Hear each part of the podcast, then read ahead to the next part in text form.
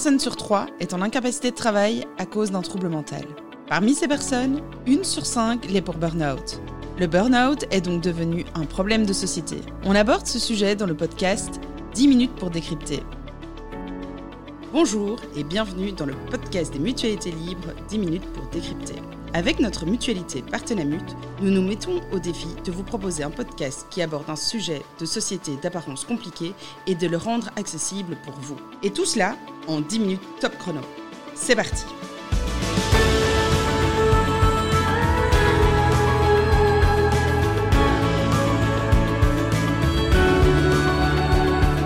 Aujourd'hui, nous nous penchons sur le sujet du burn-out. D'après les derniers chiffres fournis par l'INAMI, le nombre de personnes en incapacité de longue durée, on parle donc d'incapacité supérieure à un an, pour cause de burn-out et de dépression a augmenté de 46%. Cette augmentation s'est produite entre 2016 et 2021. Cela a forcément des conséquences sur l'absentéisme au travail. Comment comprendre le burn-out? Comment le prévenir? Comment agir rapidement? Pour répondre à toutes ces questions, nous avons invité Sébastien Alexandre. Bonjour Sébastien. Bonjour. Sébastien, vous êtes expert en incapacité de travail aux mutualités libres. Est-ce que vous pourriez nous expliquer ce qu'on entend par burn-out et pourquoi c'est devenu un sujet de société? Bien sûr.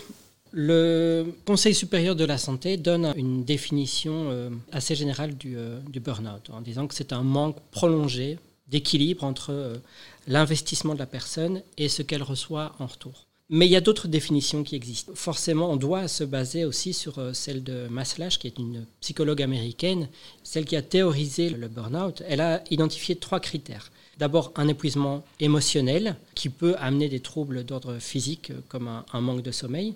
Une dépersonnalisation qui peut se traduire par un cynisme, donc une distanciation au travail, c'est le deuxième critère. Le troisième critère, c'est une baisse de l'accomplissement personnel. On se sent inefficace Alors, on dispose aussi de divers outils pour euh, détecter le burn-out, mais assez paradoxalement peut-être, il n'est pas encore formellement reconnu comme diagnostic. C'est un syndrome qui a été ajouté dans la classification euh, ICD-10, mais seulement récemment, c'était en, en 2019, mais ça n'est pas encore un diagnostic à proprement parler. Il n'en reste pas moins que la problématique est sévère aux mutualités libres, dans nos données euh, d'incapacité de travail, on a vu une croissance forte entre 2018 et 2021.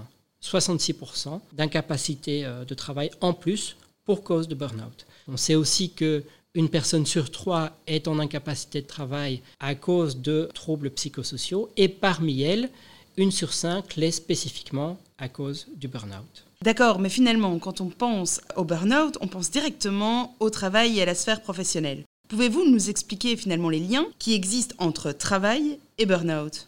Alors oui, quand on parle de burn-out, on pense souvent à la surcharge de travail. Ça se voit dans les chiffres. À peu près 50% de personnes en burn-out le sont à cause d'une surcharge de travail. Mais le manque de valorisation au travail peut aussi jouer. Pour une personne sur trois, en tout cas, c'est la cause fondamentale du burn-out. Il faut aussi souligner que le burn-out est une problématique hautement individuelle, c'est-à-dire que le stress, le perfectionnisme, la volonté de contrôler, ce sont des euh, caractéristiques personnelles qui peuvent jouer dans le burn-out. Ce sont des caractéristiques qui peuvent forcément être positives dans la sphère du travail en général, mais quand elles sont extrêmes, alors là, effectivement, elles peuvent induire le burn-out.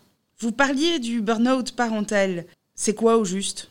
Le burn-out parental, c'est un burn-out qu'on peut connaître dans la sphère privée. On reprend les trois critères qu'on a vus pour le burn-out professionnel et on les utilise pour le privé. C'est-à-dire qu'on parle aussi d'un épuisement, d'un éloignement émotionnel à l'égard de ses enfants et on parle aussi d'une perte de plaisir et d'efficacité dans ce rôle parental. En tout cas, ce qu'on voit par là, c'est que le burn-out, c'est un objet problématique, à deux égards au moins.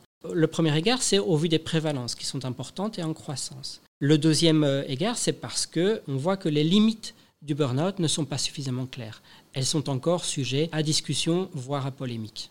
D'accord, mais finalement, selon vous, que ce soit pour un burn-out parental ou un burn-out classique, professionnel, quelles sont finalement les pistes pour quelqu'un qui connaît un burn-out de se rétablir? L'enjeu, c'est de développer une démarche global. On doit parler de détection, on doit parler de prévention et on doit parler forcément d'accès aux soins et notamment aux soins de santé mentale.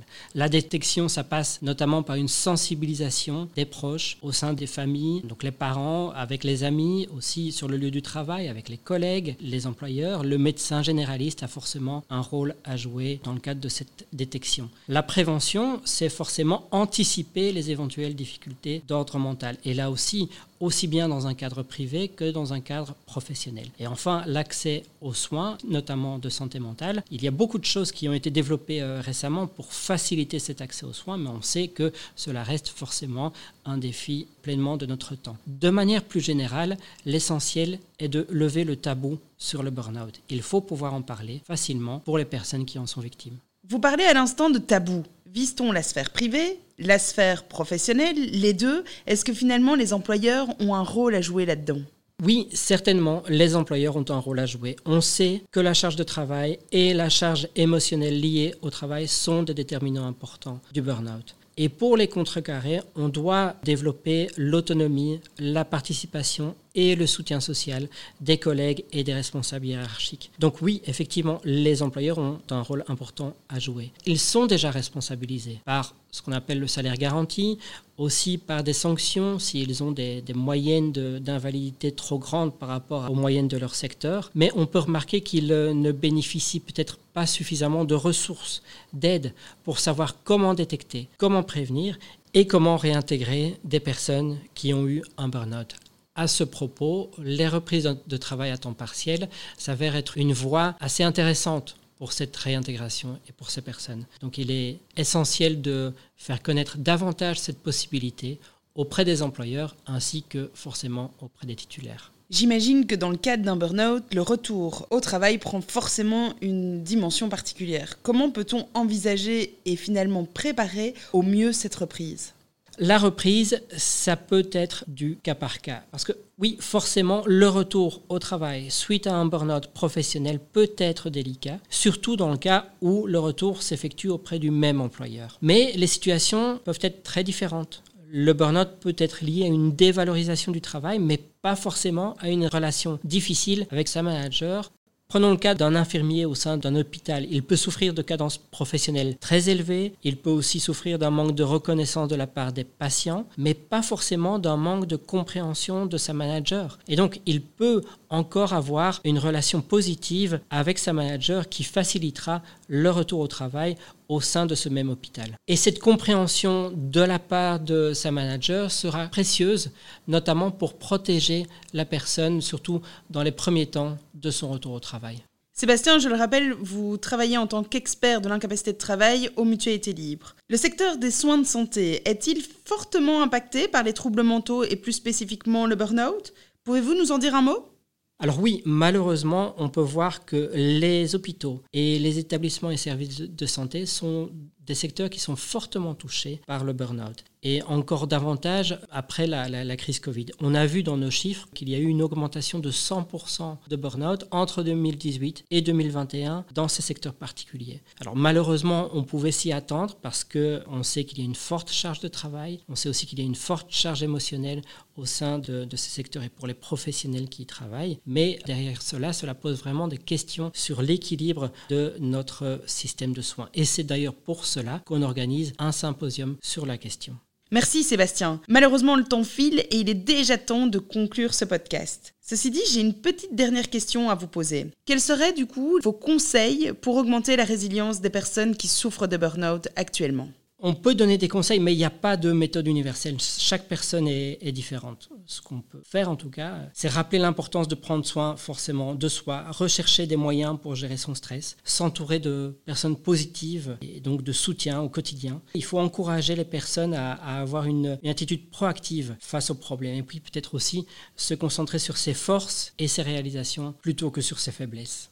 Eh bien voilà, nous arrivons à la fin de notre épisode. Merci à notre expert Sébastien Alexandre d'avoir partagé avec nous toute votre expérience et vos connaissances. Nous espérons quant à vous, amis auditeurs, que vous avez apprécié cet épisode et qu'il vous a peut-être permis de mieux comprendre cette problématique. On se retrouve très vite avec de nouveaux sujets de société à décrypter ensemble. À bientôt!